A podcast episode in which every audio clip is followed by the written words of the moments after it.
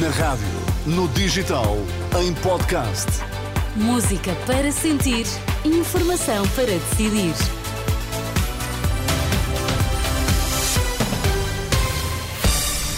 As notícias agora na Renascença. Olá, Sérgio Costa, bom dia mais uma vez. O que é que temos que saber a esta hora? Procuradora-Geral da República terá sido responsável pelo parágrafo que tem sido descrito como motivo de demissão de António Costa. Nesta edição, a entrevista à CEO da Web Summit. Então, e no desporto, Pedro Castro Alves, bom dia. Registro histórico satisfaz Roberto Martínez, apesar da vitória pouco convincente no Liechtenstein. Então vamos lá ouvir as notícias das nove. Está na Renascença.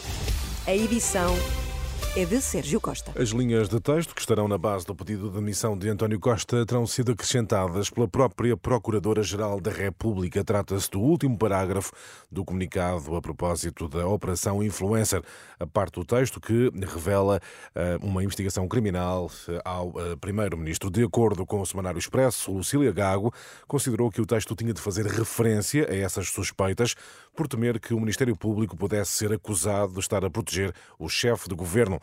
Um receio com fundamento, de acordo com o advogado Francisco Teixeira da Mota, em declarações ao programa Em Nome da Lei, Teixeira da Mota diz que Lucília Gago não tinha outra solução senão anunciar que havia um inquérito aberto no Supremo para investigar o chefe de governo. Não era possível não ter feito uma referência a isso, não daqueles termos, porque depois seria acusado de que anda a esconder e a proteger o Primeiro-Ministro quando já tinha enviado uma participação para, para o Supremo. E, estava no Supremo. e havia de haver uma fuga do Supremo a dizer, já cá está. Isso. Francisco Teixeira da Mota, excerto do programa Em Nome da Lei, que vai para o ar na íntegra amanhã, depois do meio-dia, com moderação de Marina Pimentel. Ficará também disponível em rr.pt.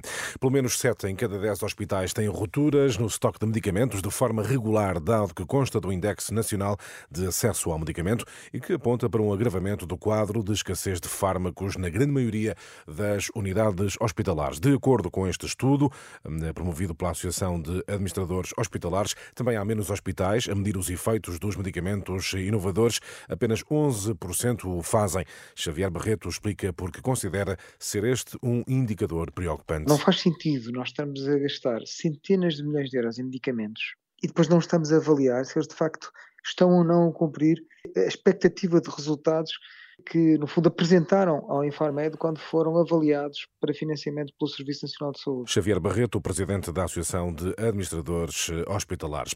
Legionela deverão ser conhecidos hoje os resultados das análises feitas no Instituto Ricardo Jorge relativas ao surto no Conselho de Caminha. Há sete casos, uh, vários casos identificados, já em Matosinhos, num segundo foco na região norte. Um idoso morreu infectado no Centro Social de Lessa do Balio. Um outro utente do lar está internado no hospital. Na atualidade internacional, mais uma noite de incidentes em Madrid, com pelo menos sete feridos e dez detidos. Um protesto contra a amnistia aos independentistas catalães, que permite a Pedro Sánchez tomar hoje posse como chefe de governo espanhol. À Renascença, o politólogo Pablo Simón, da Universidade Carlos III de Madrid, antecipa que a lei da amnistia pode acabar nos tribunais europeus. A lei da amnistia é muito contestada e disputada, não só por parte da oposição conservadora, mas por importantes setores da população espanhola. Esta lei vai ter de ser discutida no Parlamento. A aprovação definitiva da lei não será em caso algum antes do mês de março. É natural que este caso acabe nos tribunais europeus. O politólogo Pablo Simón, ouvido pelo jornalista Fábio Monteiro. A faixa de Gaza enfrenta uma enorme lacuna alimentar e uma fome generalizada. Toda a população do enclave palestiniano poderá ter de enfrentar no imediato um quadro de escassez de alimentos. Alerta da diretora executiva do Programa Alimentar Mundial das Nações Unidas, que apela por isso a uma assistência humanitária urgente. Tempo agora para o desporto. Pedro Castro Alves com a seleção de futebol em destaque. Estreias e registros históricos chegam para deixar Roberto Martínez satisfeito. Portugal tornou-se na única seleção a completar um apuramento sem sofrer golos fora, depois de vencer na noite passada o Liechtenstein por 2-0. Este recorde, a juntar às estreias de Totti Gomes, José Sá e João Mário, dão ânimo ao selecionador após uma vitória pouco convincente. Importante. Nunca uma equipa, uma seleção teve a baliza zero em jogos de fora em uma fase de apuramento, é importante, e estou muito satisfeito com as estreias dos novos jogadores. Agora, o último encontro desta fase de apuramento joga-se no domingo, no estádio de Alvalade, e uma vitória diante da Islândia completa um inédito apuramento 100% vitorioso. Pedro Castro Alves e as notícias do desporto.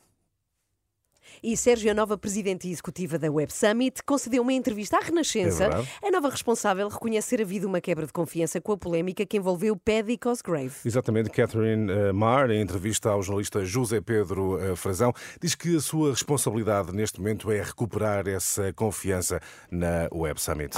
Também quero reconhecer que alguma confiança ficou quebrada e parte do meu papel será como proceder para reconstruir essa confiança. Construir confiança leva sempre tempo sinto que já fizemos parte do trabalho importante para podermos começar a reconstruir essa confiança. Acho que o sucesso deste evento, o tamanho, a escala, o público, demonstra o valor e fala por si. E a realidade é que esta não é uma organização em crise.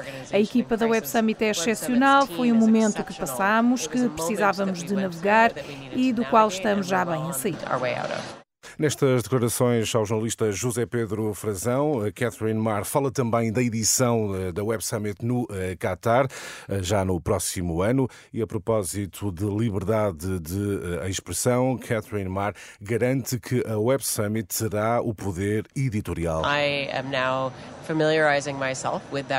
Estou agora a familiarizar-me com esse relacionamento, mas uma das coisas que me garantiram é que tivemos essas conversas com o governo do Qatar desde muito cedo e que nos foi garantido que teríamos controle editorial sobre quem está no palco. E, obviamente, contamos com os nossos parceiros, enquanto Governo Nacional, para defender esse compromisso. Acho que é isso que torna a Web Summit excelente, ter a capacidade de ter discussões importantes e de as pessoas poderem vir e expressar o que pensam.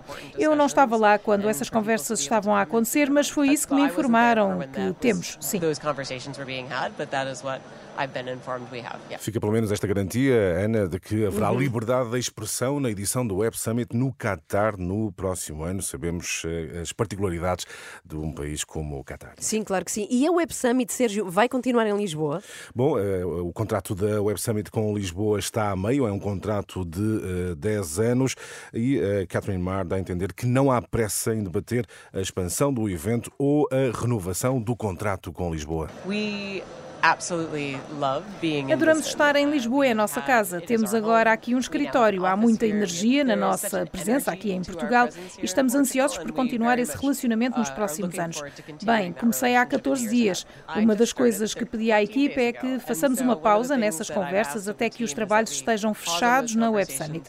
Estou ansiosa para conversar com a minha própria equipa e decidir como procederemos em termos de quaisquer conversas sobre as nossas esperanças e aspirações quando chegar a hora de olharmos novamente para esse contrato. Catherine Marr, eh, CEO da Web Summit, em declarações a José Pedro Frazão, numa entrevista disponível em rr.pt. E a propósito da Web Summit, Sim. um caso eh, muito eh, curioso, porque um caso de um impostor fez-se passar pelo DJ Marshmallow Não. na Web Summit, deu uma palestra para apresentar uma criptomoeda em parceria com a Adidas, esteve numa conferência, falou em entrevistas e até lançou uma música. Só que, na mesma noite, o DJ e produtor Marshmallow estava a atuar numa discoteca em Las Vegas, nos Estados Não. Unidos. Ai. Toda a história está em rr.pt. Que bom! Mas então, mas espera, isto foi, se ele deu conferências, tinha uma credencial, não é? Tinha... Certo, e o nome Então- de Marshmallow surgiu no programa da Web Summit deste ano com um grande entusiasmo, mas quem entrou foi mesmo um impostor. Está tudo contado em rr.pt. É, sem dúvida, uma das O histórias já deliciosas do sabe? Web Summit. Sim, Sabe, mas sabe, é uma boa, é uma sabe boa porque questão. ele fez uma publicação a Ah, dizer que, desmentir, ok, sim, ok. sim, não, que não era ele. Está tudo Epá, contado esta no história nosso é- É aqui- fabuloso. Eu, eu gosto muito de histórias de bons impostores. Sim, sim, é uma arte. Belíssima. Conhecemos histórias, de, por exemplo, sei lá, nos congressos partidários aparece um suposto Sim. militante a dizer Exato. mal da direção e de, Há uns do anos presidente havia do aquele especialista da NATO. Sim, sim, que veio cá, foi convidado em telejornais. Bem, Sim. lembrado e foi entrevistado no- em vários órgãos de comunicação Sim. social de referência do país e era um grande impostor. Enfim, agora foi o impostor Marshmallow, não era bem ele, ele estava nos Estados Unidos. Caramba! Bom, já agora a Web Summit terminou, terminou ontem. Exatamente, Foi uma exatamente. semana e haverá edição no próximo ano em Lisboa, como ouvimos agora a Catherine dizer. Até já, Sérgio.